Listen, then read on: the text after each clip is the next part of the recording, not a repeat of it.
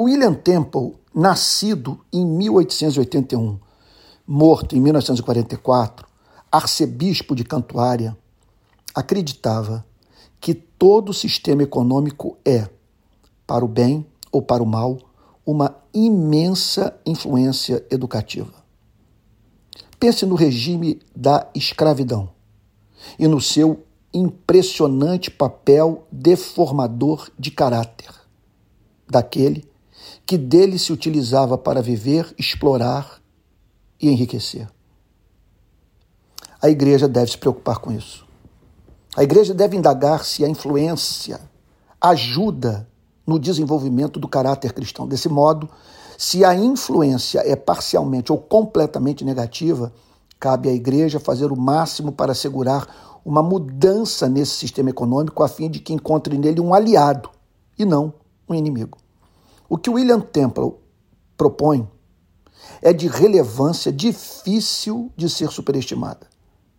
Qual sistema econômico boicota os esforços da igreja de forjar o caráter cristão na vida dos seus membros? Pode-se dizer que há modelos de sociedade que extraem dos seres humanos o que eles têm de pior?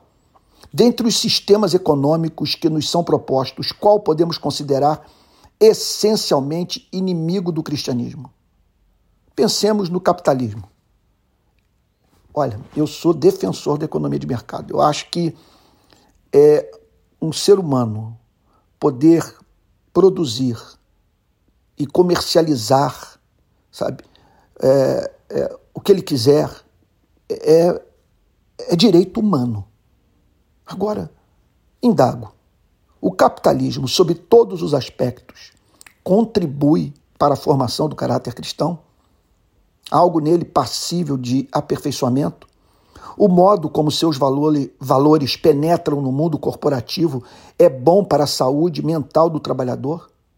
Outro dia, uma amiga é, que, que ganha muito bem, uh, vive comodamente, trabalha para uma multinacional é, conhecida mundialmente, ela me disse a seguinte coisa, Antônio, eu percebo você falando muito sobre os dramas da classe trabalhadora, especialmente daquela parte da classe da trabalhadora pobre.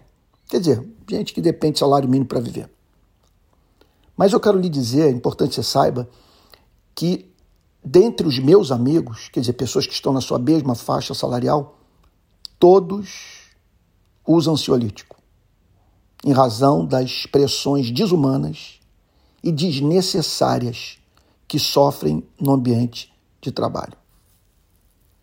Eu penso que não dá para nós cruzarmos os braços e nos sujeitarmos sem fazer resistência a esse regime de escravidão velada.